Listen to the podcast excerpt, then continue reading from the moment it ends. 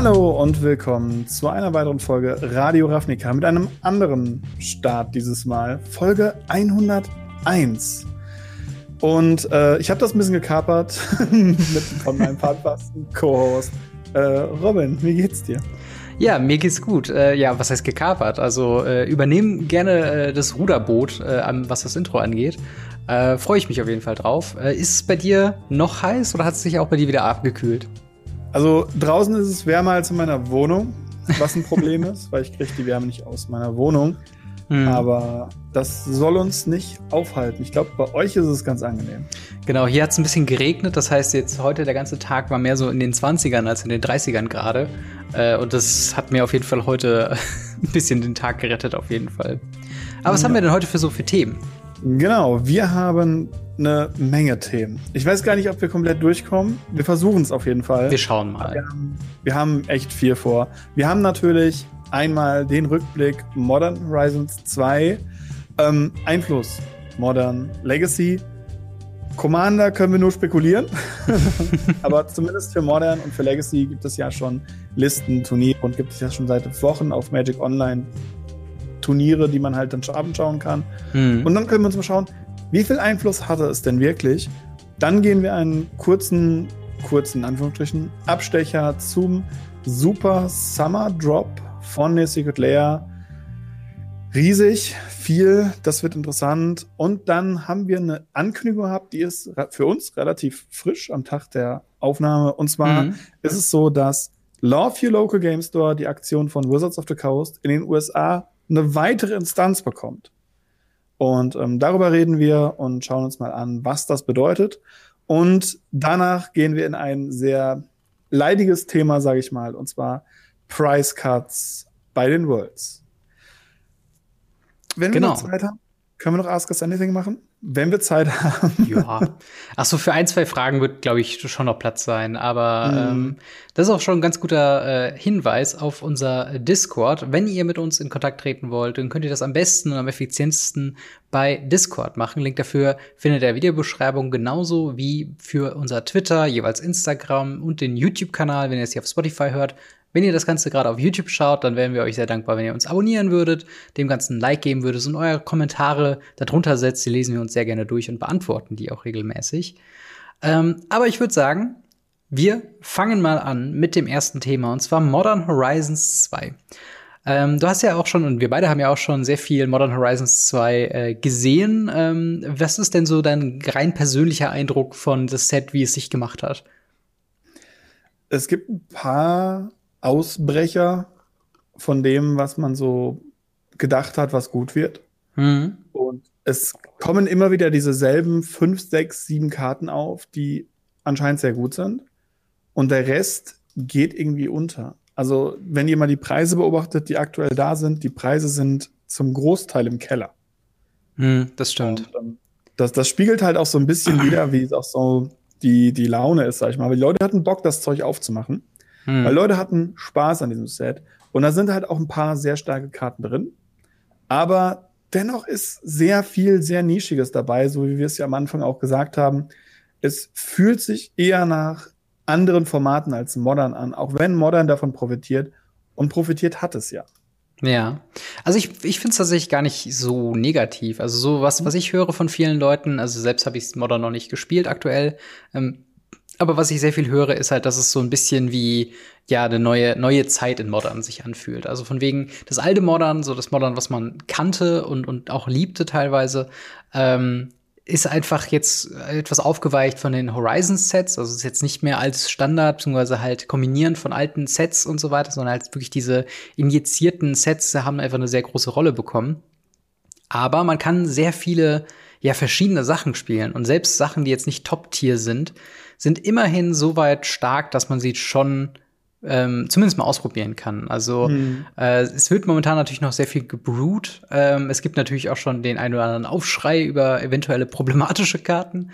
Ähm, aber ich würde einfach mal schauen, ähm, so einen leichten Überblick geben, was wir denn bisher so, ja, für neue Decks bekommen haben, beziehungsweise wie sich das für Modern ausgeweitet haben. Und zwar gibt es tatsächlich ja, ein paar Decks würde ich sagen, die mehr oder weniger durch Modern Horizons 2 ermöglicht wurden. Äh, allen voran ein Affinity Deck, äh, beziehungsweise Affinity mal wieder so in der tatsächlichen Affinity-Art und Weise, wo tatsächlich noch Artefakte und die Anzahl von deren zählt, durch halt Karten wie Thought Monitor oder auch äh, Sojour Sojourneys Comp äh, Companion, die jeweils ähm, ja, Affinity für Artefakte haben und dann dementsprechend günstiger werden. Bei Thought Monitor werden auch noch Karten gezogen.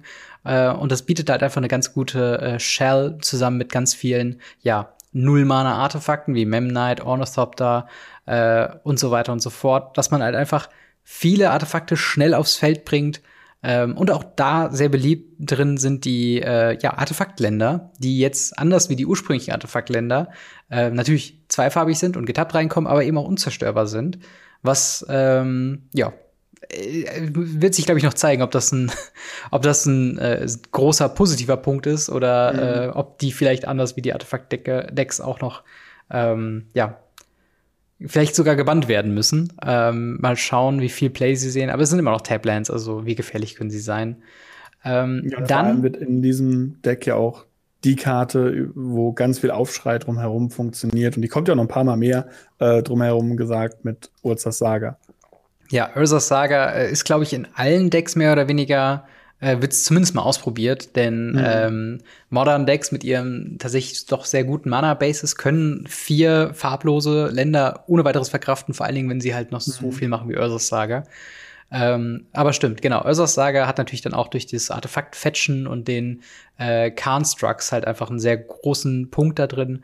Ein anderes Deck, was auch noch äh, mit dazu kommt, ist tatsächlich äh, eins, was wir auch ein bisschen vorhergesehen haben, und zwar ähm, Cascade-Decks, habe ich es jetzt einfach mal genannt. Äh, Crashing Footfalls ist da so ein sehr prominenter Vertreter, der halt mit Shardless Agent unter anderem äh, versucht, Suspend-Karten einfach instant zu casten und dabei halt eben Crashing Footfalls äh, so früh wie möglich halt ähm, dazu kommt, zwei 4-4er Rhino, äh, Rhino-Kreatur-Token mit Trample zu beschwören. Ähm, wie, wie findest du das Deck? Ist das ähm, was, was dich irgendwie anspricht von der Spielweise, so Suspend-Karten reinzucheaten? Ich, ich fand es ganz witzig, vor allem weil halt auch ganz viele Karten, wie zum Beispiel Dead and Gone, also die, die Doppelkarten gespielt werden. Mhm. Ähm, es werden relativ viele Adventure-Karten und so weiter gespielt, weil man damit eben ein Mana und zwei Mana Spells, in Anführungsstrichen Spells, mhm. erschafft in einem Deck, das keine ein oder zwei Mana Spells spielen darf. Ja, was verstehe. wirklich witzig ist. Das ist, äh, das ist tatsächlich ziemlich gut, aber man könnte jetzt nicht mit Shardless Agent in ein Petty Theft vom Brazen Borrower rein kaskaden, oder? Das Wenn funktioniert ja nicht, weil so, der ja. äh, Brazen Borrower drei Mana kostet und man genau. den dann übergeht. Und ähm, bei den Split-Karten ist es so, dass sie im Deck dieselben, äh, die kombinierten Mana-Kosten haben. Hm. Wodurch zum Beispiel ein Dead and Gone eben vier Mana kostet und damit ja. auch übergangen wird. Und genauso ist es auch mit dem, ähm, mit dem Giant. Bonecrusher Giant. Genau, Bonecrusher Giant. Den man auch nicht hitten kann, weil der auch drei Mana kostet und damit übergangen wird. Obwohl ja. man für zwei Mana weiterhin den Stomp im Deck hat oder auf der Hand hat, ist es so, dass man eben nicht reinkaskadet, sondern fest diese Crashing Footfalls findet. Ja, das, äh, das auf jeden Fall. Und es ist halt einfach, ich finde es eine sehr schöne oder eine, eine, sehr interessante Mischung, weil zum Beispiel auch Jace the Mind Sculptor hier in der Deckliste, die wir auch verlinkt haben, quasi drin, drin ist, zusammen mit Subtlety, ähm, und ich glaube auch, ähm, ja, Cryptic Command und auch Force of Negation. Also wir haben so ein bisschen so ein controlliges Ding mit drin, plus halt natürlich Brazen Borrower und Bonecrusher Giant, die sich selbst halt noch mal quasi ähm, äh, ja, Removal Spells beinhalten. Ähm, und es versucht halt wirklich einfach nur Shardless Agent ins Spiel zu bringen und dann Crashing Footfalls zu erwischen. Und ist da sehr clever drum gebaut, da nichts anderes sonst treffen zu können. Ähm, auch zum Beispiel mit Fire and Ice äh, auch ein Reprint mhm. aus äh, Modern Horizons 2, was jetzt halt dann modern legal ist. Ähm, einfach eine sehr schöne, also eine sehr interessante Art, das Deck zu bauen, auf jeden Fall. Auf jeden Fall, ja. Eine andere sehr interessante Karte, wo ich nicht dachte, dass sie Competitive Play sieht, aber sie tatsächlich sehr, sehr stark ist und sehr, sehr früh auch äh, schon gespielt wurde, ist tatsächlich unsere gute Freundin Asmoranoma und so weiter. Ähm, die Non Mana Cost äh, 3-3 Legendary Human Wizards, die äh, ja, Foodköchin, wie man sie dann doch mal so gern betitelt, ist tatsächlich in äh, ja, eine, eine Art Junt Sacrifice, äh, vielleicht ein bisschen mit Hogak quasi aufgewertet. Also nicht literally Hogak, aber halt eben mit Feasting Troll King. Eine Karte aus Throne of Eldraine. Mal wieder eine problematische Throne of Eldraine-Karte. Wer hätte das gedacht? Ähm, den man quasi einfach abwerfen kann mit verschiedenen äh, ja, Abwurfeffekten und ihn dann durch die Food Token, die unter anderem unsere äh, Food Köchin und halt das Underworld Cookbook ähm, beisteuern, ihn wieder aus dem Friedhof casten können. Ähm, wie findest du, wie findest du diese Strategie quasi mit äh, Asmo äh, halt Feasting Troll King wieder ins Spiel zu bekommen? Ist es so stark wie Hogak? Ist es was, wo du denkst, das könnte man irgendwann vielleicht den äh, Bannhammer sehen? Nee, absolut nicht. Ähm, ich, ich finde, das Deck ist witzig, das Deck ist stark, mhm. aber nicht wegen dem, dem, dem Aspekt des Trolls. Der Troll ist so, ja, der kann Turn 2, Turn 3 mal eine ziemlich krasse Kreatur auf dem Board sein. Ja. Und das war's. Viel wichtiger finde ich, dass der Over, äh, wie heißt der, wie heißt der? O Oval Chase Daredevil müsste er heißen. Ja, Oval Chase der Daredevil. Halt unendlich stark mit dem Kochbuch und das wurde halt also ich habe es nicht kommen sehen, weil es mir überhaupt nicht auf den Schirm gekommen ist. Weil man wirft ihn ab, kreiert ein Food und weil er im Friedhof ist und man ein Artefakt kreiert, kann man den aus dem Friedhof zurück auf die Hand nehmen. Das heißt, man Stimmt. kann einfach, ohne irgendwas zu haben, tappen, kreiere ein Food und wenn du äh, Asmo hast, kannst du einfach Asmo ins Spiel bringen. Ja. Das ist wahnsinnig stark und ähm, wenn man das dann halt kombiniert mit dem Ofen und der Katze, hm. wird das halt ein richtig geiles Grind-Deck. Ich finde ja. diesen, diesen Aspekt mit dem, mit dem Troll, der ist ganz nett, äh, sehe ich über Long Term nicht. Aber, aber so, so dieses, dieses Grindige, was dieses Deck veranstalten kann, ist wahnsinnig stark. Ja, das, äh, das auf jeden Fall. Ich finde vor allen Dingen den, den äh, Spitznamen für dieses Deck mit Hell's Kitchen sehr, mhm. sehr bezeichnend. Und ich wünsche mir, dass das der neue Name für dieses Deck einfach ist. Für anstatt Judd Food oder Golgari Food einfach Hell's Kitchen.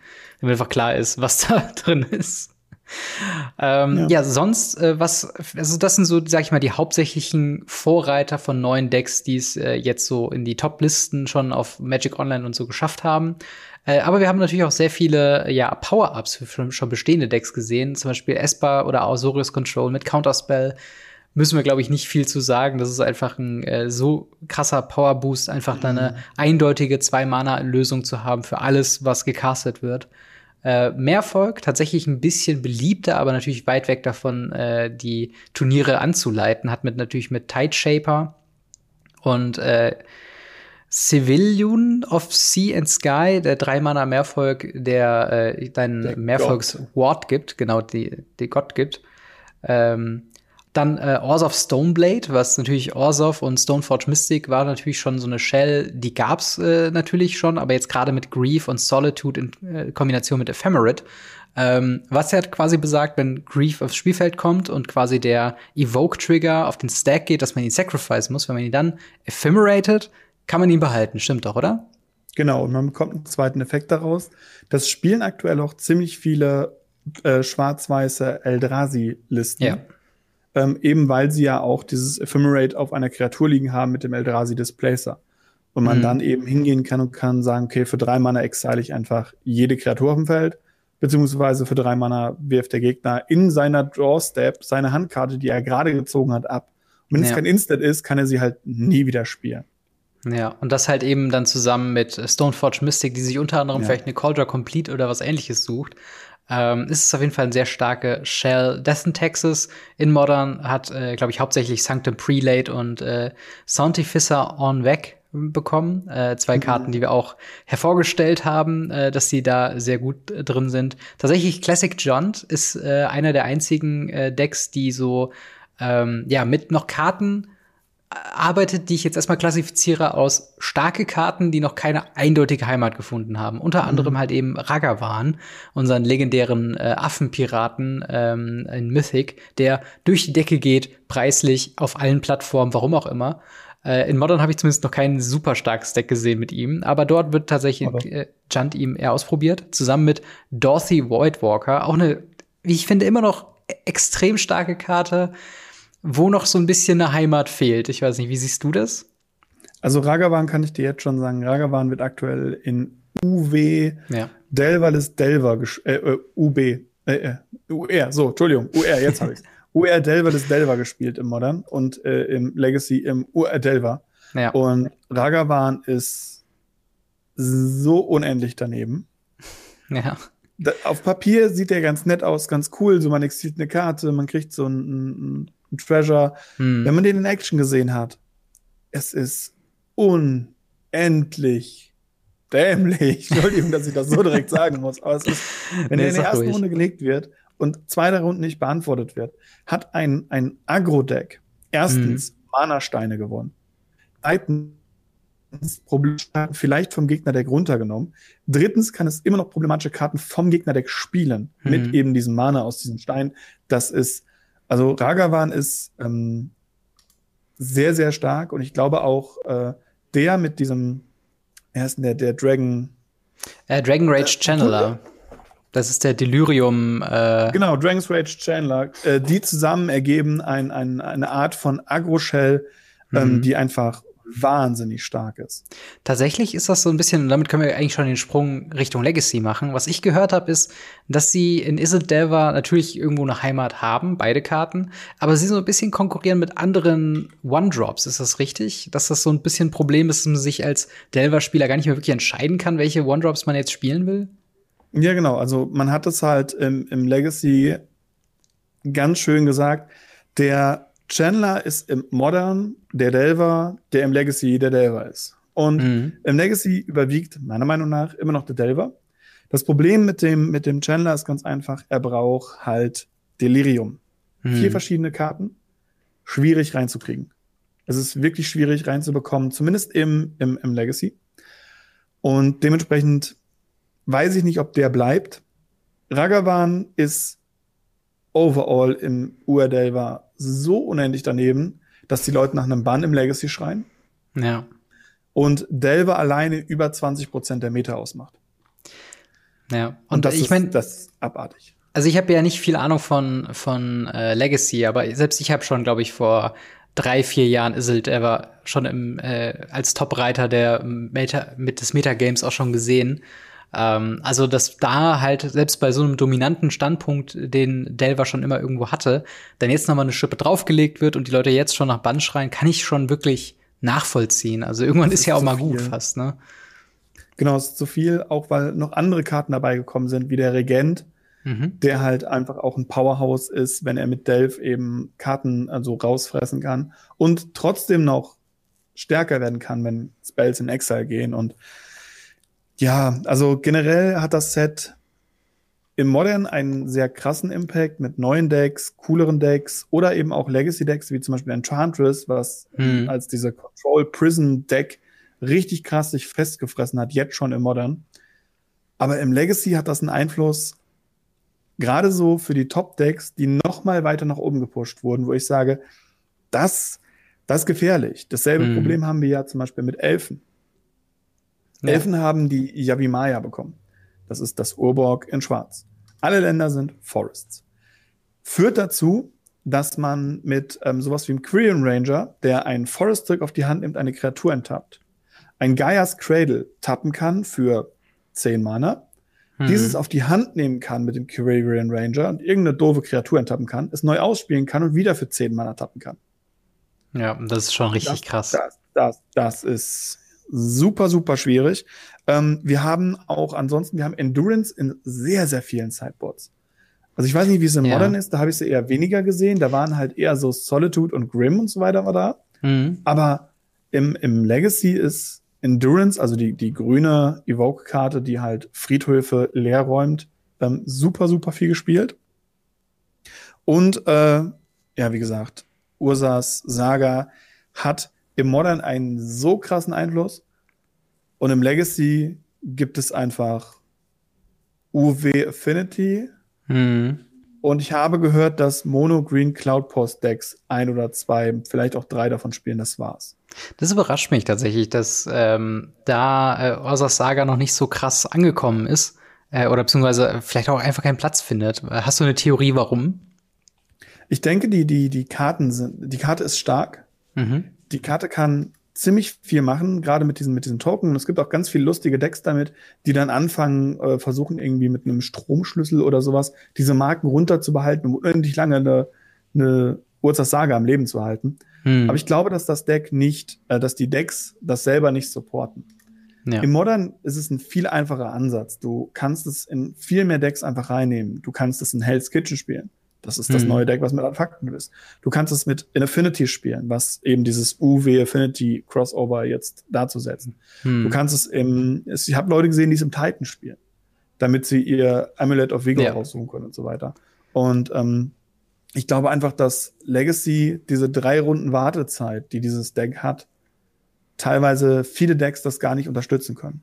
Ja, ja, das, äh, das ist krass. Also ich meine, ähm, tatsächlich eine Rolle, äh, die Ursus Saga auch noch erfüllt, ist quasi als Wincon für Control Decks, weil im Endeffekt ist es schon, also diese Karte macht, ohne dass du quasi viel mehr dazu machen musst, du musst keine weiteren Handkarten mehr dazulegen, macht sie quasi im besten Fall zwei Constructs, die jeweils drei Dreier sind. Und das ist mhm. schon in Modern gerade schon groß genug, um eine Win-Condition zu sein, ohne dass du noch irgendwas weiteres dabei legst. Also du könntest theoretisch dein gesamtes anderes Deck einfach nur mit Control-Karten voll kleistern und einfach hoffen, dass einer von deinen vier Ursas-Sagern irgendwann, äh, ja, stecken bleibt und dass du genug mhm. Construct hast, um den Gegner zu überrollen. Und das ist extrem stark, finde ich. Also, und. Auf jeden Fall gut, dass Astrolab raus ist. Genau, und halt, und halt vor allen Dingen diese äh, Opportunitätskosten sind halt so gering. Klar, du musst zwei Mana investieren und wenn du sie, sage ich jetzt mal, recht früh im Spiel äh, legst, kannst du da nichts anderes machen. Auf der anderen Seite sind Handkarten ja auch einfach eine sehr gute Ressource und wenn du sie jetzt nicht mhm. nutzt, nutzt du sie halt später und gerade als Control Deck bist du eigentlich froh um jede Antwort, wo du keinen keine zusätzlichen Handkarten investieren musst. Also äh, glaubst du wirklich, dass Ursas Saga gebannt wird, früher oder später? Oder glaubst du, dass es tatsächlich einfach nur wie ein Lightning Bolt, wie ein Path to Exile einfach jetzt eine dieser Utility-Karten ist, die jetzt eben einfach in den Formaten sind? Ich glaube, für Modern ist es zu viel. Mhm. Ähm, für Modern sehe ich äh, einfach, es ist, es ist in zu vielen Decks zu dominant und wie du ja schon gesagt hast, selbst Kontrolldecks, die diese Karte einfach spielen können. Und wenn sie danach mit diesem, mit dem letzten Teil nur eine Pithy Needle raussuchen, ja. das, das reicht ja dann schon teilweise. Ähm, es ist einfach für Modern zu viel. Für Legacy sehe ich die ziemlich fair an. Wie gesagt, ich habe das dieses UW Affinity mir jetzt auch gebaut. Das mhm. kostet halt einen Apfel und ein Ei für ein Legacy Deck. ähm, ja, in Legacy Terms. ja, in Legacy Terms sind wir halt bei, ich glaube, 450 Euro, was halt das ist in Legacy human, Terms ja. fast kein Deck ist. Und ähm, damit das neueste, günstigste Nicht-Burn-Deck, by the way. Hm. Ähm, und da ist die Karte fair und da wird sie auch bleiben.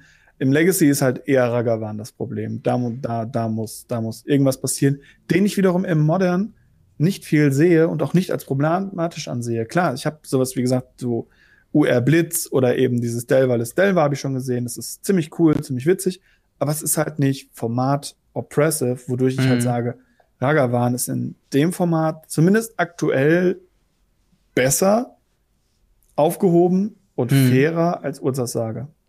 Ja, das ist halt auch was, selbst so eindeutige oder vermeintlich eindeutige Heimaten für Ragavan in Modern, die existieren halt gar nicht, weil, also, oder die existieren noch nicht, weil aktuell äh, scheinen sich halt Blitzdecks eher auf den Dragon Rage Channeler irgendwie einzuschießen, äh, einfach nur mit seiner mhm. Interaktion mit äh, eben Instant und Sor Sorceries. Ähm, und halt eben, also selbst in, in Mono Red Agro hast du ja immer noch quasi einen Goblin Guide und andere mhm. starke Einmorner-Karten. Also das ist irgendwie, mich überrascht halt wirklich diese preisliche Geschichte. Das Ragavan gerade äh, so dermaßen stark überall ähm, kostet einfach. Also ist, glaube ich, die eine der teuersten Karten aus dem Set, oder? Äh, ja, auf jeden Fall. Es liegt aber auch so ein bisschen dran. Ich glaube, im Commander wird er relativ viel gespielt. Das kann sein, ja. Ähm, weil rote Command als Utility immer ganz cool haben, weil er kann ja dashen, dann dasht er irgendwo rein und du kriegst einen Mana-Stein und du kannst bei irgendwem Commander anfangen zu klauen, was was cool ist, also von, ja. von den Decks. Ähm, da wird er wahrscheinlich relativ in vielen Decks gespielt werden, die rot sind und rot und aggro. Klar. Theoretisch könntest du ihn auch zum Beispiel im Feather spielen. Aber Theoretisch. Wenn ich ihn mir bezahlen, wenn ich ihn ähm, leisten könnte. Ja, genau. Und, und dann kommt halt dazu, dass halt äh, Uadelva, auch wenn ich immer sage, Legacy ist kein Preistreiber, ähm, in so einem Fall, wenn ein Deck über 20 Prozent der Meta einnimmt mhm. und die vier Stück davon fest in jedem Deck spielen, Ja. Dann ist es auch ein Preistreiber, wenn es eine Mythic Rare ist. Ja, genau, das ist, glaube ich, der Punkt, dass es halt wirklich eine Mythic ist und wenn dann auf einmal Leute auf einen Schlag, und wir sind ja wirklich immer noch am Anfang des Sets, ähm, halt alle diese Karte jetzt gerade haben wollen und halt gerade bei Magic Online, wo es dann nochmal das Problem gibt, dass die Leute nicht direkt an Karten instant rankommen, sondern auch da teilweise komische Fluktuationen irgendwie gibt. Ich habe zum Beispiel auch gelesen, dass äh, hier äh, Old Border Fetchlands halt irgendwie 800 Euro oder so teuer sind, also wirklich lächerlich mhm. teuer, weil sie nur in irgendwelchen Treasure Chests oder sowas drin ist, also nicht mal. Genau, die sind nur in Treasure Chests, weil das ja. Problem besteht, dass ähm, Modern Horizon 2 über Magic Online keine Booster hat. Mm, ja. Du kannst nicht einfach Booster kaufen, Booster öffnen, sondern du kannst nur über Drafts damit die Karten bekommen. Ja. Das heißt, es gibt kein, nicht wie jetzt bei uns zum Beispiel irgendwelche Großhändler, die sagen, ha, ich hätte gern 20.000 Displays. Die mache ich jetzt alle auf und stelle die alle auf Card Market. Hm. Äh, viel Spaß damit. Oder Leute wie uns, die halt sagen, hey, wir haben mal Bock, einen Booster aufzumachen. Wir machen mal einen Booster auf. Oh, cool, guck mal. Das brauche ich nicht, das ist teuer, das verkaufe ich. Hm. Ähm, sowas hast du nicht. Ja. Dementsprechend ist es halt ähm, schwieriger auf Magic Online eben an diese Karten ranzukommen. Und die sind auch teilweise dadurch unendlich bockteuer, ja. ähm, weil du halt keine Möglichkeit hast. Wie siehst du das denn allgemein? Also ich glaube, eine, eine Sache, die wir noch nicht, äh, noch nicht besprochen haben, weil sie irgendwie offensichtlich sind, aber die, die Reprint, die Reprints von den Fetchlands, das war wirklich eine so notwendige Sache. Ich bin jetzt mittlerweile tatsächlich auch äh, immer wieder am gucken, was halt die äh, betroffenen reprinteten Fetchlands angeht, dass ich mir da mal ein Playset von hole, ähm, weil teilweise sind sie drunter auf Marshflats 15 Euro, äh, Burton hm. Catacomb 23 Euro. Also das sind wirklich Preise, die werden nicht mehr so günstig werden. Zumindest jetzt nicht in, also in einem Jahr werden die wahrscheinlich wieder das Doppelte sein. Ähm, und das ist, glaube ich, so der, der, der, der größte das größte Ding, was man mitnehmen kann von Modern Horizons 2 ist, diese Reprints sind sehr wertvoll. Ähm, gibt es außer die Fetchlands Karten, wo du momentan sagen würdest, das könnten, die könnten sich zu Staples irgendwo in den Formaten entwickeln, auf die sollte man jetzt, wo gerade die Preise günstig sind, äh, zuschlagen?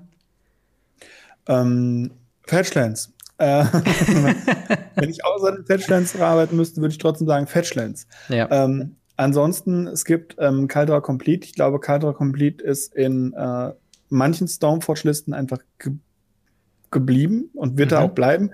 Ich persönlich finde die jetzt zum Beispiel für Texas absolut daneben. Mhm. Hab sie getestet, fand sie super schlecht und werde sie nicht spielen. Aber andere Decks, wie zum Beispiel ein äh, blau-weißes äh, Stoneforge-Deck oder ein schwarz-weißes Stoneforge-Deck oder auch Maverick, ein grün-weißes Stoneforge-Deck, die werden diese Karte auf jeden Fall spielen und Spaß damit haben. Ja. Ähm, ansonsten ja, es ist ein bisschen schwieriger. Ich glaube tatsächlich, dass die Invocations, also, ne, wie heißen die Invocations? Wie heißen denn die? Ähm du meinst die Edged Foil Old Border? Nee, nee, nee, nee. ich meine die, die, äh, die, äh, die Spirits. Ach so, die, die Evoke, äh, Evoke äh, Elementals. Genau, die Evoke, Entschuldigung. Genau, Alles gut. Die Evoke Spirits. Also die sind zum Beispiel etwas, wo ich sage, die sind sogar der rote irgendwo alle spielbar und auch irgendwo ähm, gut benutzbar. Nicht mhm. nur für Commander, nicht nur für Modern, nicht nur für Legacy, sondern eben auch für Casual, für Kitchen Table und was nicht ja. alles. Und das sind so Sachen, die werden teuer werden mit der Zeit. Weil sie können nicht einfach diese Dinger reprinten. Mhm. Das ist etwas, was wir ja festgestellt haben, jetzt zum Beispiel auch bei dem Force of Negation. Mhm. Force of Negation ist nach dem Reprint durch die Decke gegangen. Ja. Weil es gibt nicht genug Sachen. Und alle Decks, die du gerade eben so ein bisschen vorgelesen hast, spielen bis auf John fast alle blau. Ja.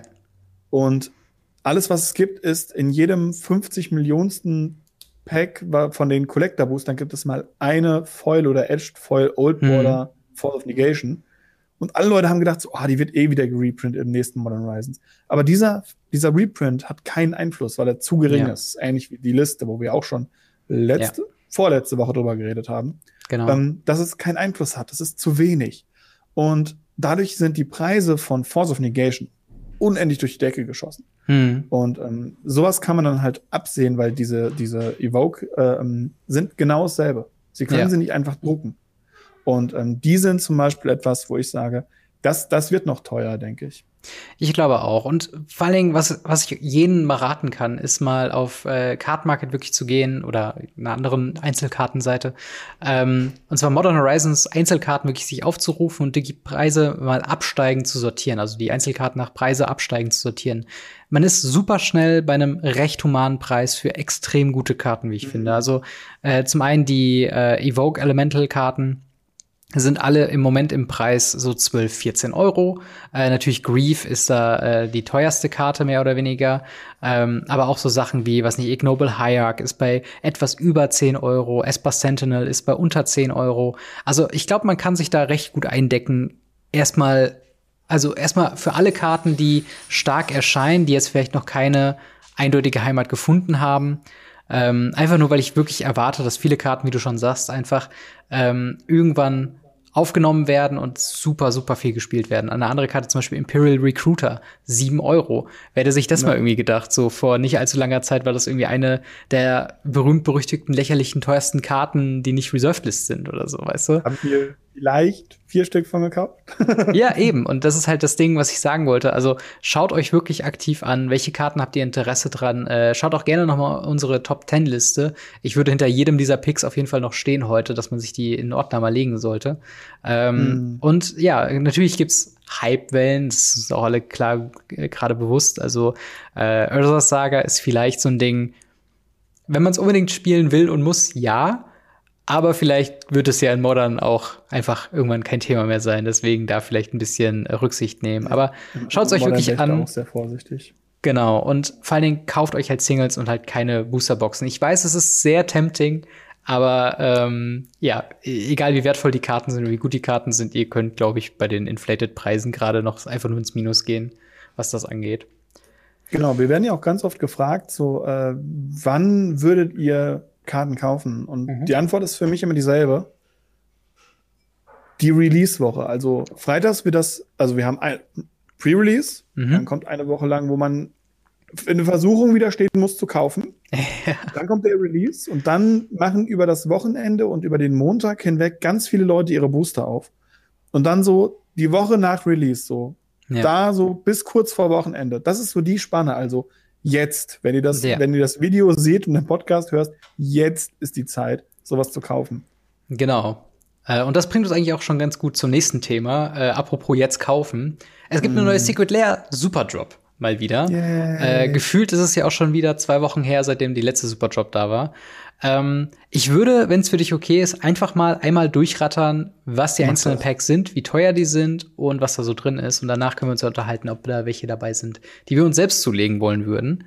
Ähm, ja, die Secret Lair Super Drop beinhaltet äh, einen Secret Lair Drop mit dem Namen Saturday Morning D&D. Äh, das ist halt Artworks von äh, inspiriert und halt eben teilweise die Charaktere einzeln übernommen von der Dungeons and Dragons Cartoon Serie aus, ich glaube, den 70er oder 80er Jahren herkommt. Äh, und das beinhaltet eine Borderless äh, Commander Sphere, ein Heroes Downfall, Impact Dreamers, Primal Vigor, Unbreakable Formation und War of Invention. Dann haben wir Artist Series Part 2 quasi Mark Pool mit einer Mischung ähm, aus Artworks von Mark Pool, einmal halt neues und einmal altes Artwork. Äh, einmal zum Beispiel ein neues Artwork Balance, ein altes Artwork Birds of Paradise, ein neues Artwork Brainstorm, ein altes Artwork Counterspell, ein altes Artwork äh, Howling Minds und ein neues Artwork Wasteland. Dann haben wir Special Guest Fiona Staple äh, mit eben Artwork von besagter Fiona Staple, einer äh, Borderless Dryad of Ilsengrove, eine Mentalic Mimic, ein Secure Tribe Elder, ein Soulscar Mage, ein Spellqueller, dann Special Guest Jen Bartel mit einem äh, Archeoman Archeomancer. Archeomancer. Genau. Äh, Bloomtender, Misa ähm, Enchantress und Meteor Golem. Dann Phyrexian Praetors Complete Edition äh, wo quasi der Text von diesen Karten in Phyrexianisch ist. Ähm, und zwar haben wir da einmal die Phyrexian Elish Norn, äh, Grant Cenobite, Jin, äh, Moment, Gitaxias, Core Augor, dann Sheoldred, Whispering Sheoldred, One ja. und Ur Ura Brusk, The Hidden äh, und dann eben noch Warren Cleggs, Voice of Hunger, also jeder Creator in jeder Farbe einmal. Ähm, das Ganze kommt dann noch mit einem äh, ja, Redeem-Code für Cast-Styles von, den, äh, äh, von den passenden äh, Präatoren. Dann haben wir ein Mother's Day Secret Lair mit vier verschiedenen Interpretationen von Mother of Ruins. Ähm, dann Dan Fraser ist back mit jeweils einer Secret Lair Drop Allied Signets, wo Azorius, Demir, Krul, Raktos und Celestia Signets drin sind. Und dasselbe, Dan Fraser ist back mit Enemy, Sign Enemy Signets, wo dann jeweils Boros, Golgari, Izzet, Orzov und Simic Signets drin sind. Dann gibt's das Ganze, also alle die eben genannten Secret Lair Drops gibt's dann noch mal in einem All Natural Foil Bundle, wo dann alle Bundles zusammen in der Foil-Version drin sind ähm, für 299 Euro. Dann Totally Refreshing Non-Foil Bundle, wo dann alle diese Bundles in Non-Foil drin sind, für 229,99 Euro. Und All For You Bundle, wo jedes Bundle sowohl in Non-Foil als auch in Foil zusammen ist, für 499,99 Euro. Die einzelnen Bundles sind tatsächlich recht schön ähm, ein bzw. halt äh, einheitlich gepreist, wo jedes Non-Foil-Bundle kostet 34,99 und die Foil-Variante 44,99. So, wie findest du diese Secret Lair Drops? Gibt's was, was dich anspricht, wo du sagen würdest, da würde ich potenziell eventuell gerne zugreifen? Äh, ja, eine gibt es, beziehungsweise zwei gibt es. Ähm, ich finde die für Xana natürlich sehr interessant, weil wir haben vorher drüber ein bisschen geredet gehabt, äh, ein paar Leute und ich, wir, wo wir gesagt haben, so, oh, das wird bestimmt so das erste 100 Euro ähm, Secret Layer, weil mhm. die Dinger einzeln kosten jeweils meistens um die 20 Euro, mindestens. Ja. Ähm, und äh, ja, das ist schon das recht ist halt guter Deal. günstig. Ja.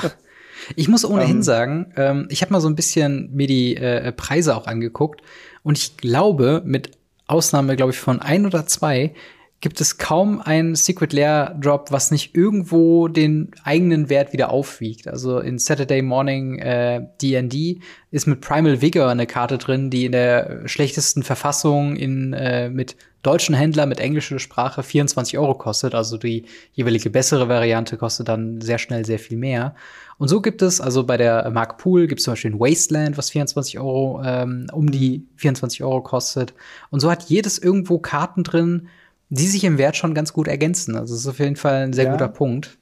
Ähm, da kann ich mal auf äh, einen äh, YouTuber-Kollegen von uns hinweisen, der dazu eine komplette Aufstellung, eine komplette Durchkalkulierung hm. und natürlich eine komplette Referenzen gemacht hat, ähm, weil es ist nun mal sein Ding auf YouTube mit MTG mit Patrick. Genau. Der dazu wirklich eine komplette Aufstellung gemacht, welches Sekundär sich überhaupt lohnt mhm. ähm, und welches nicht. Und erschreckenderweise sind genau diese zwei, die du angesprochen hast mit Mark Pulm, eben mit dem Wasteland mhm. und eben die ähm, die Prätoren-Variante mhm. die einzigen, die sich richtig lohnen.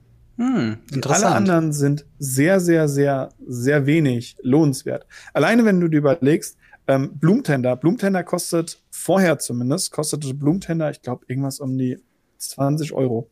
Die anderen Karten, Euro, ja. Mesa Enchantress, habe ich neulich als Packkarte verschickt. Ja.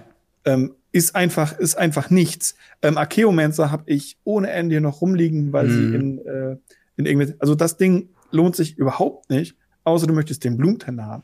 Oder du findest die Artwork schön. Keine mhm. Frage. Ja. Wir reden ja immer noch davon, dass wir Karten, die denselben Text haben, vergleichen, nicht dasselbe Artwork oder ähnliches. Ja. Und ähm, da ist es halt so, dass die Prätoren sich ganz hart lohnen. Mhm. Und das mag Pol gerade so. Ja. Weil du eben ja, Wasteland so für 25 Euro hast, du hast den Bird, es geht immer für einen Fünfer. Und dann hast du halt Counterspell für einen Euro, Brainstorm für 50 Cent, Balance für vielleicht zwei Euro. Hm. Auch nicht mehr so krassen Stuff.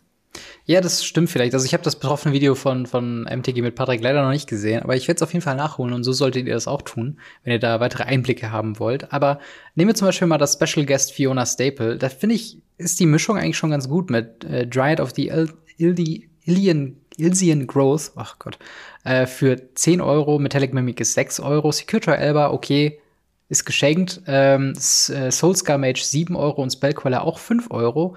Also so addiert kommt man halt nicht natürlich über den äh, eigentlichen Wert, aber halt zumindest schon so nah dran, dass ich sagen würde, okay, das ist okay. Dann packen wir noch den Sammlerwert mit ja. oben drauf, dass es halt eben eine zeitlich limitierte Secret Lair ist. Und ich glaube, man wird zumindest nicht über den Tisch gezogen, ist, glaube ich. Das äh, haben die aber das, meistens, also gerade die Secret Lair, die Karten drin haben, mhm. sind meistens sehr, sehr nah an dem sekundären Marktpreis dran. Ja, das stimmt. Ein Schelm, wer Böses denkt, Wizard of the Coast sagt, es gibt keinen Zweitmarkt, sie dürfen keine Karten acknowledgen.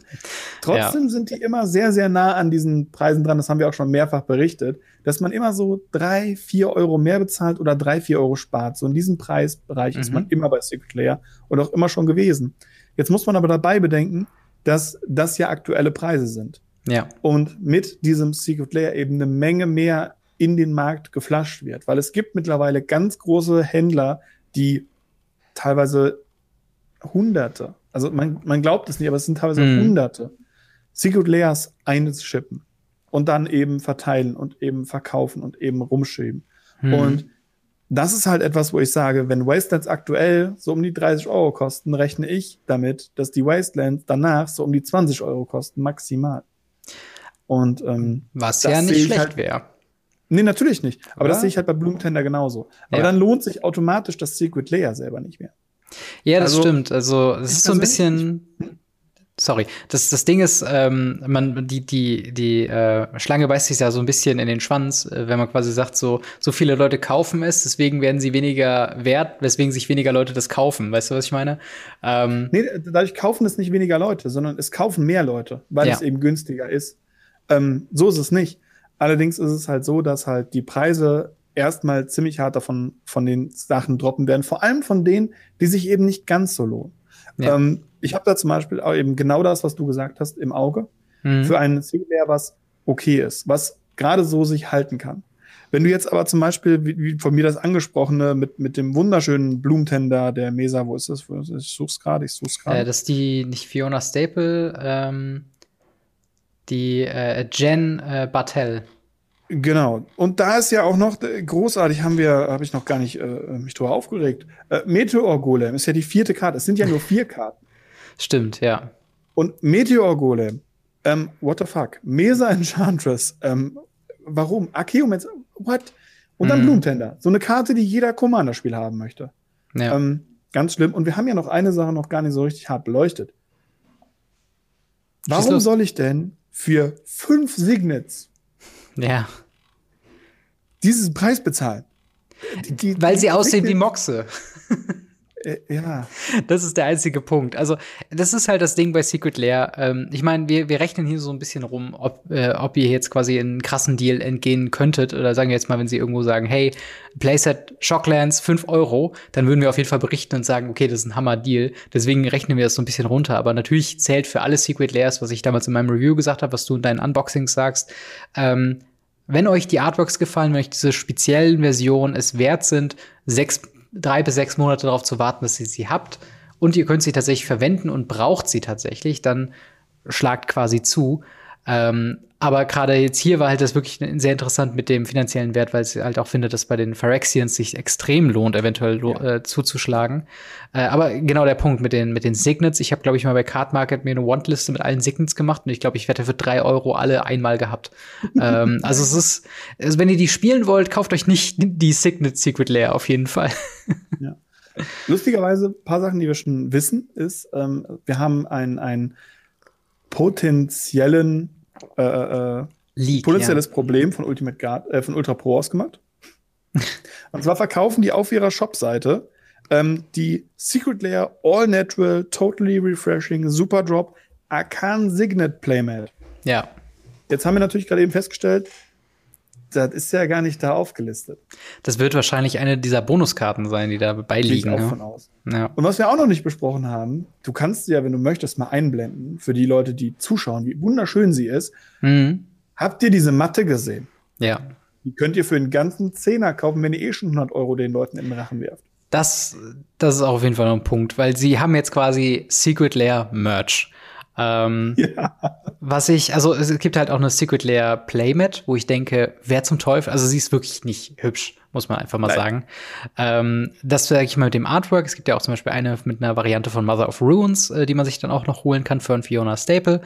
Äh, oder halt auch die besagte Arcane Signet ähm, Playmat, die ist tatsächlich auch recht hübsch. Da könnte ich mir jetzt tatsächlich überlegen, mir das zu holen. Aber nicht nur gibt's die nicht, also man könnte ja meinen, gib 150 Euro aus oder kauf eine dieser super sündhaft teuren Bundles, wo alles drin ist und kriegst die Playmat oben drauf. Nein, erst wenn du da gekauft hast, hast du die Chance für 10 Euro extra noch eine Playmat zu kaufen ähm, wo ich denke, also ich weiß nicht, gibt's Gibt's Playmats, die so einen Sammelwert haben? Ist das was, was wenig, so ein Ding ist? Ganz, ganz wenig. Also meine Ojotai Playmat zum Beispiel, die ich besitze, ist sehr, sehr teuer. Mhm. Ähm, aber es, die meisten Leute können einen spätestens nach einem Jahr Turnier grinden mit Playmats vollwerfen. Ja. Und ähm, ich glaube, selbst wenn du nicht Turnier grindest, kannst du Leute mit Playmats nach einem Jahr vollwerfen. Ja, also ich stimmt. habe drei, vier, fünf, sechs, mindestens 12 bis 20. Ich kann mhm. sie nicht mhm. mehr zählen. Ähm, auf der anderen Seite fände ich es witzig, wenn sie dazu noch ein T-Shirt und ein Cappy rausbringen würden, in demselben Style, wo auch dick und fett Singulär draufsteht.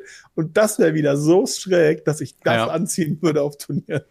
Das ist halt das, das ist halt das Ding, ne? Also ich meine, äh, die Artworks selbst, es gibt halt, ähm, jetzt hier in dem Artikel aufgeführt sind drei T-Shirts mit jeweils den Artworks von den Karten vorne drauf. Prinzipiell cool, hätten sie nicht am Ärmel dieses Secret Lair Logo noch aufgeprintet. Ja. Das ist der Grund, warum ich es effizient nicht trage, weil ich denke, mhm. oder auch nicht haben wollen würde. Also ich weiß jetzt nicht, wie teuer die sind, aber ähm, ja, ist halt einfach so ein Ding, ist nix für mich eigentlich. Also ich möchte mich nicht, also ich mag Secret Lair prinzipiell schon mal nicht. Äh, also allgemein nicht. Und dann möchte ich jetzt nicht noch quasi äh, das Merch von denen tragen. Ähm, aber es gibt ein paar Besserungen. Äh, noch eine Sache, quasi die Box ist schmaler geworden. Das haben sie in so einem kleinen Trailer äh, gezeigt. Ähm, was erhoffst du dir davon? Weniger, weniger Versand? Müll. Weniger, weniger Müll, ja. Müll. Also das ich finde die Boxen cool. Ich sammle die Boxen, wenn Kollegen mir Secret Layers geben zum Öffnen. Ich mache die mhm. auf meinem Kanal auf. Ich kaufe sie halt nicht. Aber ich mache sie auf meinem Kanal auf und die meisten Leute sagen so, ich möchte nur die Karten, behalt du die Boxen.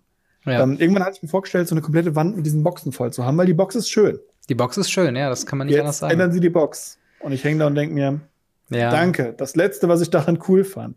Weil ähm, ja. es ist ja auch so, dass das, also das eine Secret Lair, was ich gekauft habe, mhm. war ja das Talia Secret Lair, was ja. super, super zerstört war und einfach unrettbar und nicht turnierlegal. Und Wizards gesagt hat, nee, ist voll okay, das, das passiert halt mal, das gibt kein Refund für. Ja. Und ich war jetzt ganz kurz im Überlegen, ob ich mir den Mother of Runes hole, einfach nur um sie drunter zu legen, weil mhm. es würde ja passen. Und dann ist mir aufgefallen, die Mother of Runes wird so unendlich günstig werden, ja. dass ich mir die einfach einzeln hole. Und dann auch noch im gleichen Artwork. Ja, sie spielt einfach niemand. Die Artworks sind großartig, finde ich. Ja. Aber niemand wird diese Dinger spielen. Weil kein Turnierspieler holt sich vier verschiedene Artworks. Ja, genau.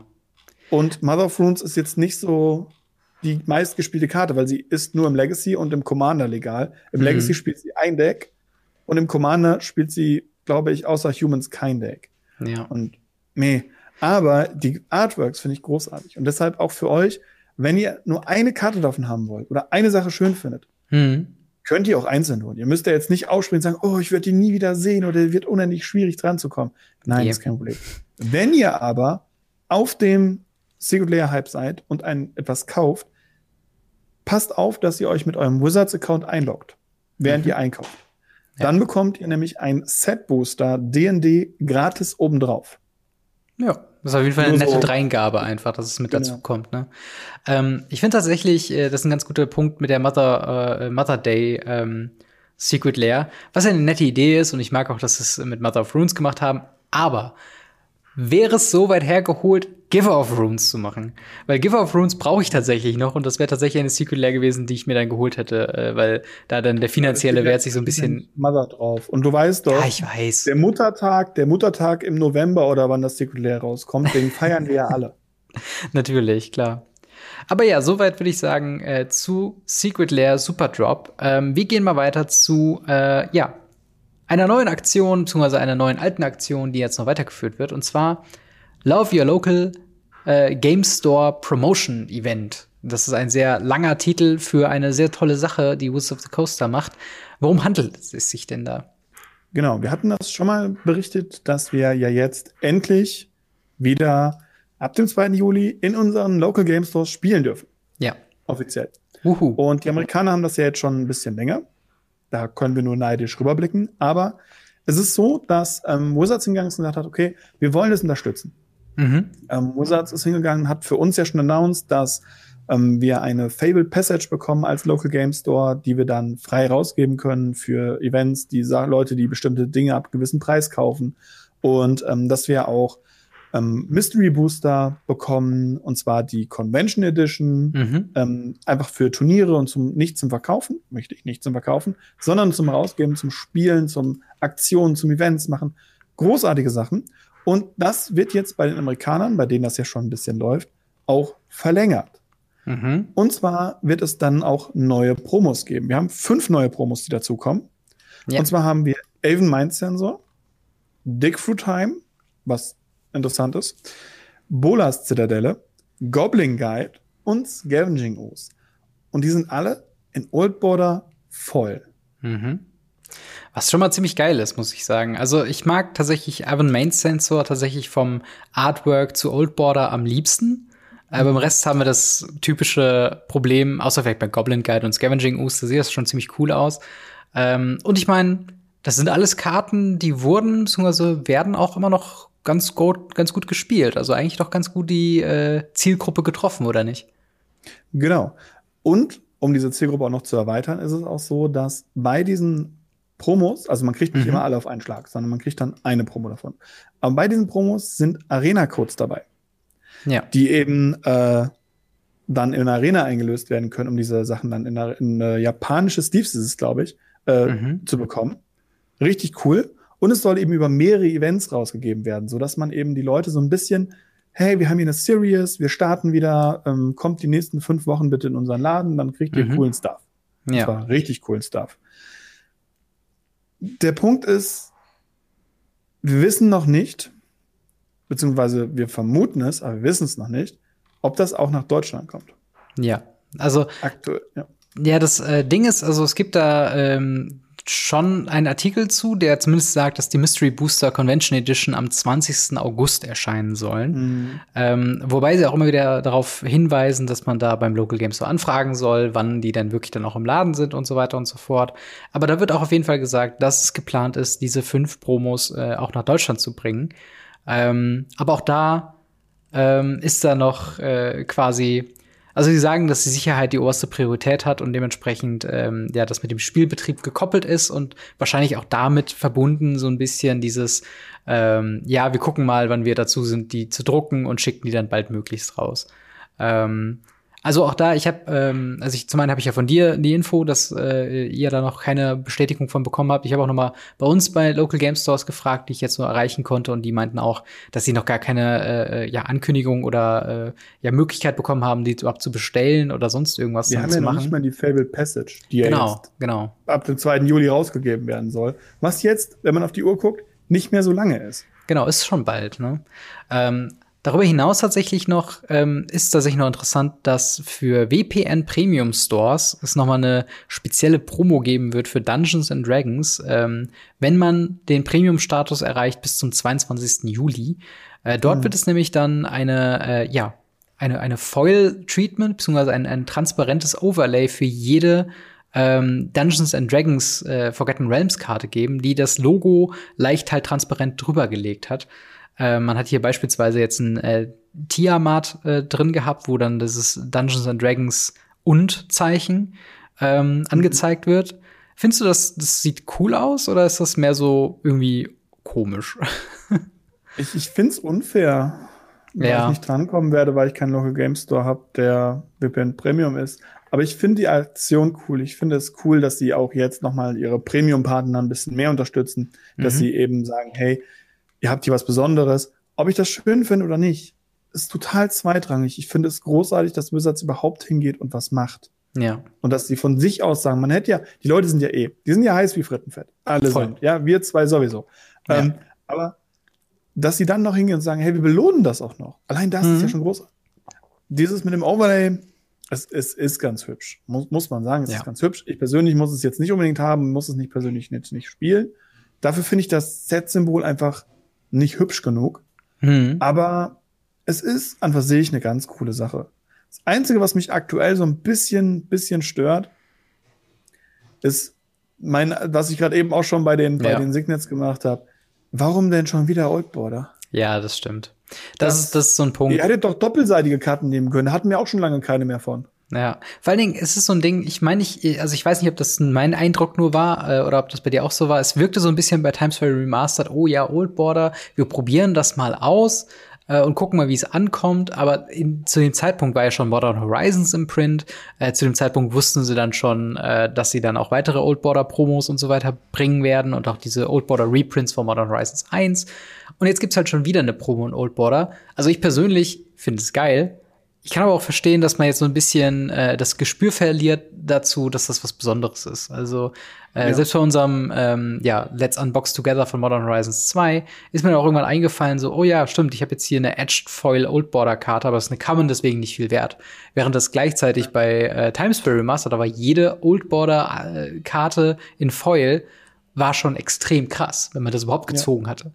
So, und das ist halt dann so ein bisschen dieses Wischi-Waschi, wo man sich dann wieder, äh, wo man dann wieder merkt, dass man wieder in 2021 Magic ist, wo einfach jede Karte so bunt glitzern kann wie sonst äh, und sie kommt einfach in die Bulkkiste, weil trotzdem kein Wert.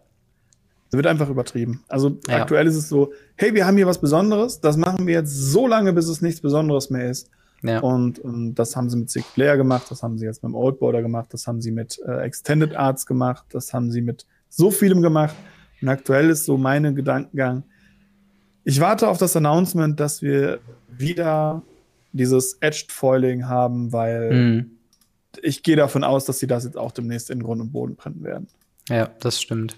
Da wie jedes Mal, when everything is special, ja. nothing is. Das stimmt.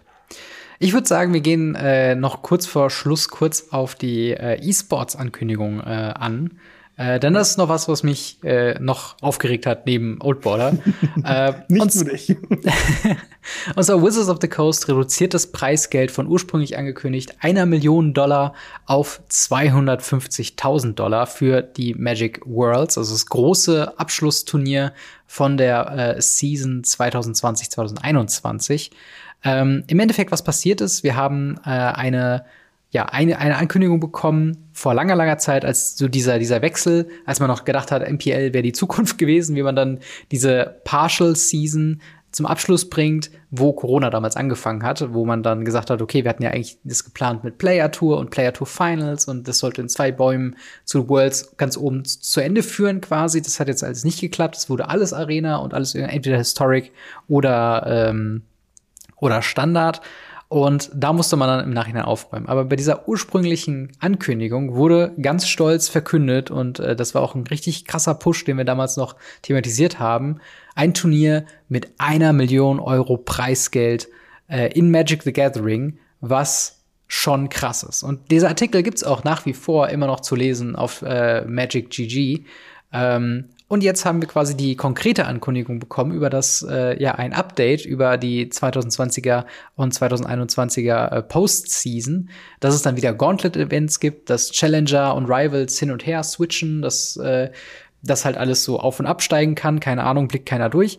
Aber halt eben auch der Vermerk bei der World Championship, die jetzt ansteht äh, am Oktober, äh, am 8. Oktober bis 10. Oktober, mit einem Preispool von 250.000. Also 750.000 Dollar weniger Preisgeld in der letzten Worlds, wo es ja klassisches E-Sports gibt, also wo es halt Magic Pro League gibt, wo es Professional Magic Spieler gibt.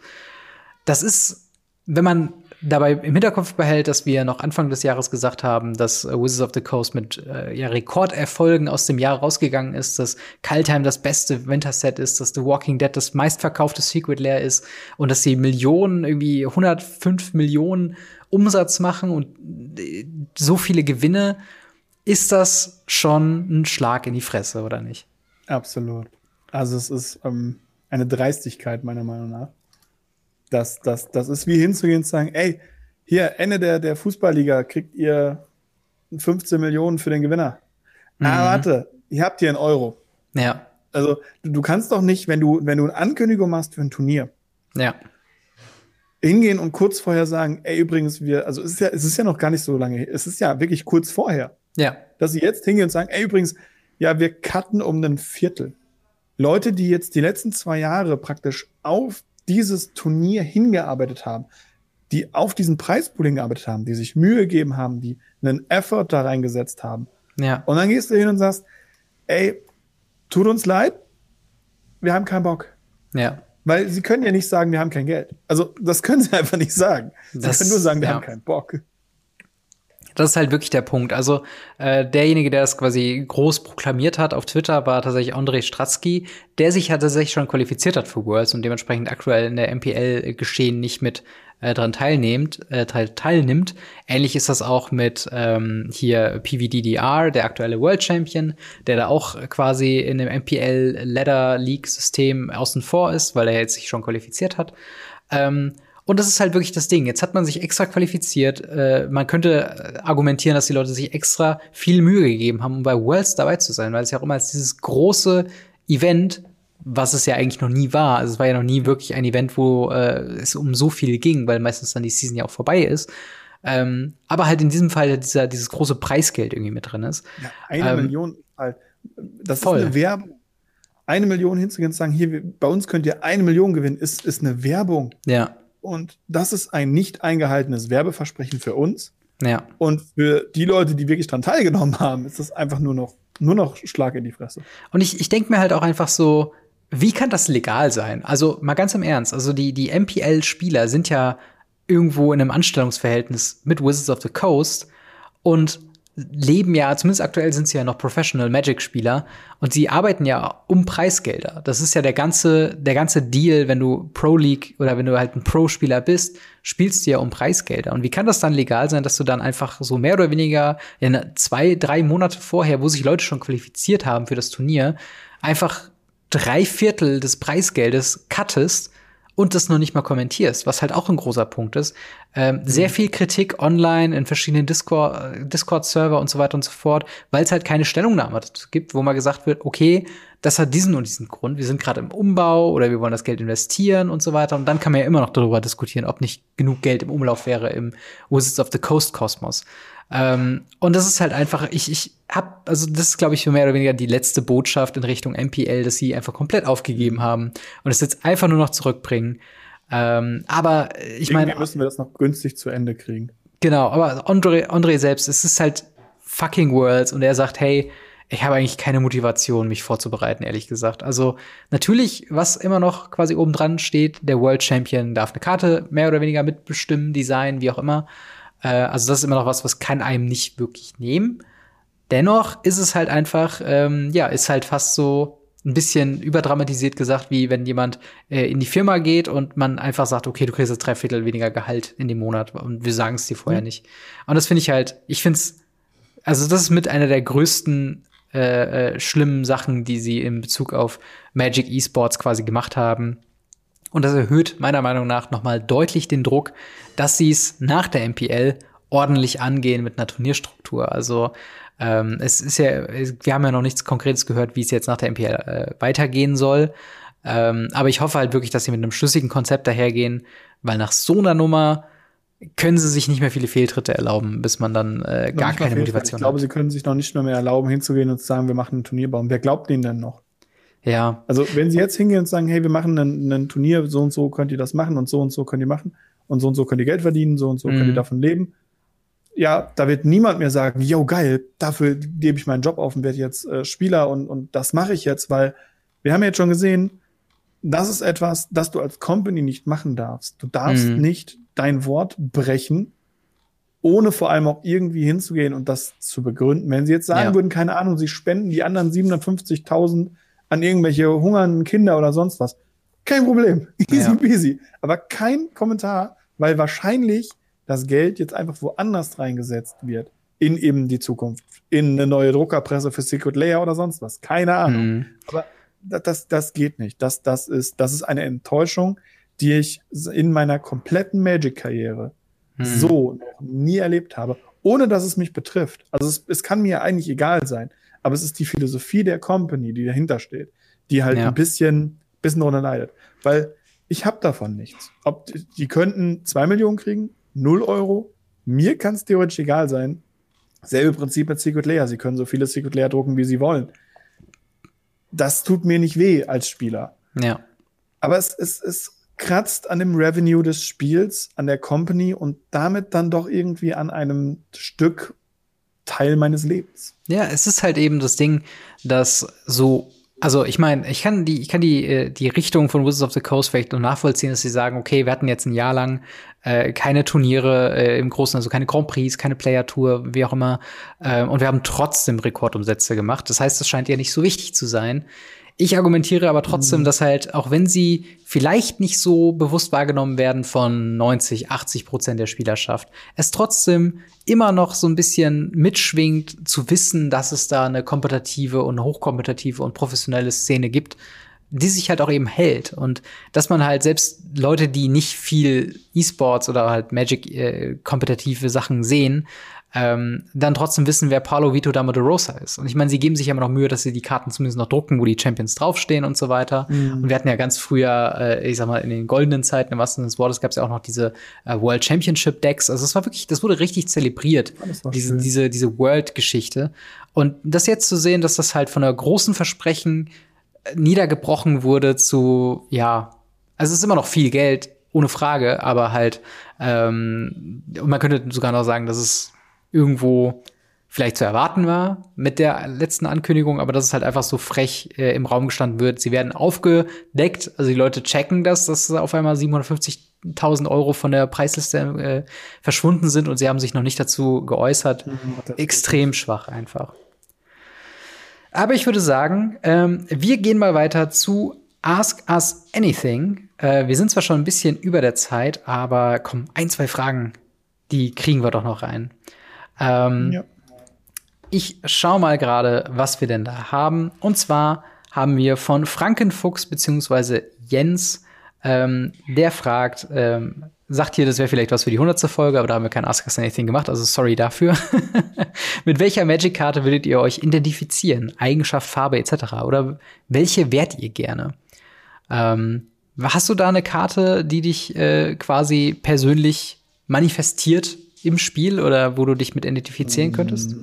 Nee, gar nicht, tatsächlich. Ich bin da niemand, der halt sagt so, okay, das ist meine Karte, das bin ich, ähm, weil das versucht Wizards zwar mal wieder, aber das ist jetzt keine, ich weiß nicht, ich mag eine Menge Karten, ich mag das Spiel, aber ähm, so hinzugehen und sagen, guck mal hier, das bin ich, Dafür müsste ich World Champion werden. ja, das stimmt. Also ich, ich finde es auch schwierig, äh, mit mich mit einer Magic-Karte zu identifizieren, weil ich halt auch nicht so viel mit der Lore und mit den, mit den Charakterzügen viel anfangen kann. Also es gibt Charaktere, die ich cool finde. Also auf jeden Fall äh, Feather, Aurelia, nahezu eigentlich alle Boros Legendaries, die man so, äh, die prominenter quasi auftreten, die sind mir eigentlich immer mhm. sehr sympathisch. Ähm, aber jetzt sage ich mal, wo ich mich jetzt mit identifizieren würde, weiß ich nicht. Aber wie sieht's denn bei dir mit den Farben aus? Vielleicht können wir darauf mehr eingehen. Gibt es denn irgendwelche weiß. Values in Weiß? ja. Weiß oder weiß-schwarz? ja. Ja, bei mir ist es halt wirklich weiß-rot oder weiß-rot. Mhm. Ähm, wobei tatsächlich so ein bisschen, also das Problem ist, eigentlich wäre bei mir auch sehr viel ähm, Grün mit drin, aber Grün ist bei mir so negativ stigmatisiert mit der dominanten Haltung über die letzten Jahre. Mit Karten. Das Questentier ist doch voll okay, grüne Karte. ja, genau, Questentier oder äh, äh, wie heißt nochmal, äh, Once Upon a Time, eine Karte, die einfach unterm Radar gefallen ist und trotzdem gebannt werden musste. Ähm, ja, auf jeden Fall eine sehr schöne Frage. Danke dafür, ihr ja. Frankenfuchs. Die andere Frage ist von The Kenshin, der fragt, was ist eure Lieblings-Playmat und gibt es eine Geschichte dazu? Fällt dir da gerade eine Playmat oh, ein, die ich habe hab eine Menge Lieblings-Playmats tatsächlich. Äh, weil ich habe auch eine Menge Playmats. Ich habe meine Original Playmat, einfach weil es mein Lieblingskommander ist und weil ich super lange gewartet habe, um diese Playmat zu haben. Ich habe eine Playmat von Tim Soat, die er mir hm, gemalt hat, ja. wo einfach mein Name draufsteht, wo, wo mein Logo drauf krasses Teil. Ähm, ich habe ne, die von äh, aus Bottrop Top 8 Matte von der Liga 2019. Ähm, ich habe eine Menge Playmats, das sind noch ein paar andere. Also ich weiß nicht, wie es bei dir ist, aber bei mir ist halt mhm. so, die haben alle eine Geschichte irgendwo. Zumindest diese, diese großen Sachen, die ich nicht einfach im Laden gekauft habe. Ja, tatsächlich, ich habe zwei äh, Playmats, die mir besonders im äh, Blick bleiben. Eine ist tatsächlich eine mehr oder weniger generische äh, Ultima, äh, eine Ultimate Guard Playmat, ähm, wo einfach quasi das Logo quer drüber ist und halt äh, ein Verweis drauf ist, weil es die erste Playmat ist, die ich tatsächlich mehr oder weniger gewonnen habe durchs Spielen. Ähm, das war, glaube ich, irgendwo noch ein, noch ein äh, Dreien geben äh, bei einem, äh, ich glaube, Pre-Release-Event oder so, wo man dann quasi, wenn man gewonnen hat oder halt sich dann in Pick-Order was aussuchen konnte von der Preisliste, habe ich mir die Playmat ausgesucht und die verwende ich tatsächlich auch regelmäßig nicht zum Spielen, aber als Mauspad ist es auch sehr gut. Mhm. Ähm, und die zweite ist tatsächlich die, ähm, ja, die Tron Playmat mit dem Artwork von den, äh, ich glaube, Double Master war es, wo Masters, ja. genau, wo quasi dieses gesamte äh, Gemälde aus den Tron-Lands, wo rechts quasi äh, Khan Liberated ist im Full Art, äh, quasi als ein Gemälde abgedruckt ist. Und das ist eigentlich immer eine Pläne, die ich äh, regelmäßig verwende zum Spielen. Und die habe ich mir recht unspektakulär damals, als ich nach Berlin umgezogen bin. Ähm, ich bin ja quasi nach Berlin gezogen, ohne meinen ganzen Kram, der habe ich noch irgendwo zwischengelagert und ähm, hatte da eigentlich nicht so viel und hatte halt blöderweise eine Playmat vergessen. Das war die erste Playmat, die ich mir im Laden gekauft habe. Und dementsprechend will ich sie immer damit äh, irgendwie verbinden, in diesem Ankommen in Berlin Dein sozusagen. Ankommen in Berlin, ja. Nice, ja. schön. Und äh, ja, dementsprechend, ich, ich finde es interessant, weil wir ja auch zum Beispiel mit ähm, Tasty MTG die Folge hatten über Geschichten, beziehungsweise halt über mhm. Persönlichkeit mhm. von Karten. Und jetzt merkt man sogar, dass sogar in Playmats-Geschichten drinstecken. Also. Ja, klar, weil das, das verbindet halt auch was, wie gesagt. Ob es jetzt das Ankommen ist, ob es eine Turnierserie ist, ob das äh, Freunde sind, die den einem gemalt haben oder ähnliches. Das ist einfach, auch das hat äh, eine Verbindung. Ja. Ach komm, und wir packen noch die äh, äh, weitere, eine weitere Frage noch mit dazu, zwar von Franziskus äh, 1992. Der fragt, ähm, wie zukunftsfähig haltet ihr die Formate unter Berücksichtigung der immer weiter zunehmenden Set-Flut? Macht es auf lange Sicht Sinn oder müssen langsam andere Regeln und Formate gefunden werden? Ist Pioneer, Modern und Co. weiterhin auch tragbar oder seht ihr dort Probleme? Liebe Grüße. Ähm, ja, eine interessante Frage. Also, wie siehst du das? Äh, siehst du die Formate also, in Gefahr? Es, äh, Pioneer ist ja genau aus diesem Grund überhaupt erfunden worden. Ja. Pioneer ist nur erfunden worden, weil eben der Gap zwischen Standard und Modern zu groß wurde. Und ähm, das wird wieder passieren. Das, es wird immer weiter passieren, dass es immer wieder dieselben Probleme gibt. Ähm, das wurde damals mit dem Extended wurde versucht, das zu machen, wo du mhm. ähm, statt die letzten zwei Jahre dann die letzten fünf Jahre waren es, glaube ich, in einem hattest und das halt ganz langsam rotiert, dieses Set. Ja. Aber das haben sie aufgelöst für eben Modern. Und ähm, damals haben wir schon gesagt, so ja, und was machen wir dann, wenn es wieder so kommt? Ja gut, dann kam eben Pioneer. Sie hatten ja mhm. vorher schon mal probiert, so ein, so ein, wie hieß denn das, das davon? Es gab ja schon mal so einen Versuch, das hinzugehen, so äh, New ja. Horizon oder sowas. Ja, ich ähm, weiß, was du meinst. Ich guck mal, ob ich gerade finde, wie das hieß. Sie hatten halt schon mal versucht, sowas in dieser Art zu machen. Und das ist halt gescheitert. Pioneers noch nicht ganz gescheitert. Die Leute haben noch Hoffnung und äh, ja. ich auch so ein bisschen. Aber sie brauchen wieder ein Format zwischen Standard und Modern. Hm. Und ähm, gerade jetzt, wo Modern immer mehr so ein Legacy Light wird, ähm, ist es irgendwann so, dass sie das komplett über den Haufen werden müssen und ein Mashup machen müssen. Aber so lange, bis sie das machen, wird es halt immer wieder so mhm. nach irgendwie sechs Jahren ein neues Format geben, das eben wieder versucht, so eine kleine Brücke zu schlagen. Äh, Frontier war es, glaube ich, was du meintest. Ne? Frontier, ne? ja. genau. Das ist halt das Ding. Ähm, also ich glaube, Formate sind nicht unbedingt in Gefahr, weil viele Produkte rauskommen. Ich glaube, die Beliebtheit von Formaten und die Beliebtheit an Magic mhm. im Allgemeinen ist sowas, was halt bei einer zu hohen Set-Flut und vor allen Dingen, wenn wir, sagen wir jetzt mal, jedes Set wäre so stark wie Throne of Eldraine, was ja Gott sei Dank nicht mehr der Fall ist. Gott, bitte nicht. Ähm, dass wir dann halt irgendwann äh, das Gefühl hätten, dass wir selbst in Legacy und Modern mit jedem neuen Standard-Set 50 neue Karten kaufen müssen, damit die Decks überhaupt noch viable sind. Oder ist ja gefühlt jetzt schon so. Genau, oder wie halt in Historic, wo du halt dann äh, mit einer Entscheidung Mystical Archive-Karten reinzubringen, auf einmal ganze, das ganze Metagame aufgeschüttelt hast und eigentlich keine Decks mehr spielbar sind.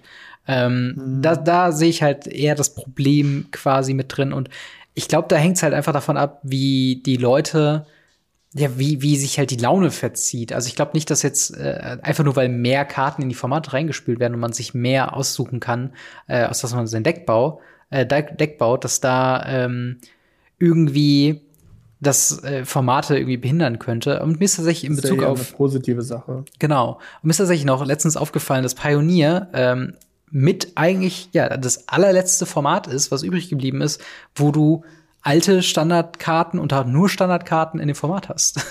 Modern hat Modern mhm. Horizons, Legacy hat zwangsläufig ja jede Karte, die gedruckt wurde, auch Commander Deck. Selbst Historic hat Anthologies und dazwischen gibt's irgendwie nichts mehr. Also hast selbst Pauper hat alle an alten Sets. Ja, genau. Und das ist halt eben das Ding. Und selbst das ist halt so, so ein Ding, man könnte sich natürlich diskutieren, ob das jetzt gut oder schlecht ist oder ob es irgendwann dann halt das Pioneer Horizons gibt oder so. Ähm, aber das ist halt was, was man tatsächlich Pioneer noch ankreiden kann, dass wenn ihr vor, ich sag mal, drei bis fünf Jahren ein Deck gespielt habt, dann ist es relativ wahrscheinlich noch äh, ganz okay spielbar, wenn es denn ein gewisses Power-Level erreicht, natürlich. Da müssen wir uns nichts ja. vormachen. Bis dann Pioneer Masters kommt. Ja, oder halt das, oder halt das neue, neue Pioneer zwischen Standard und Pioneer, das dann irgendwie äh, die Vorzeiger oder so. oder die Ranger oder mm. was es nicht heißt. Ähm, aber ja. Rangers. Rangers. aber ja, soweit äh, zum Ask Us Anything. Ähm, ja, vielen, vielen Dank für eure Fragen. Wenn ihr da Fragen an uns habt, kommt in den Discord, schreibt uns an äh, ins Ask Us Anything äh, Thread einfach rein, dann markiere ich mir das und dann werden wir da in der äh, Folge drauf eingehen. Ähm, des Weiteren, ja, kommt bei Twitter vorbei, kommt bei Instagram vorbei, äh, liked uns da, schaut auch bei äh, MTG Blackset auf dem YouTube-Kanal vorbei unbedingt, äh, abonniert und liked das Video, wenn ihr das bisher noch nicht getan habt. Und äh, ganz besonders danken möchte ich an dieser Stelle äh, meinen Patreon-Supporter, beziehungsweise unseren Patreon-Supportern, unter anderem Gold-Unterstützer Witch667, die das schon seit Tag 1 macht. Und neu dazugekommen, jetzt äh, letzte Woche, ist Buster Madison. Also vielen Dank an euch beide, yes, dass ihr uns da äh, ja, finanziell unterstützt. Und äh, das gibt uns tatsächlich einen sehr, sehr großen Motivationsschub, äh, quasi immer weiterzumachen. Aber danken möchte ich auch dir, Marc, dass du auch diese Folge wieder dabei warst. Immer wieder gerne. Und dann hören bzw. sehen wir uns nächste Woche wieder. Haut da rein, bis dann. Ciao. Ciao, ciao.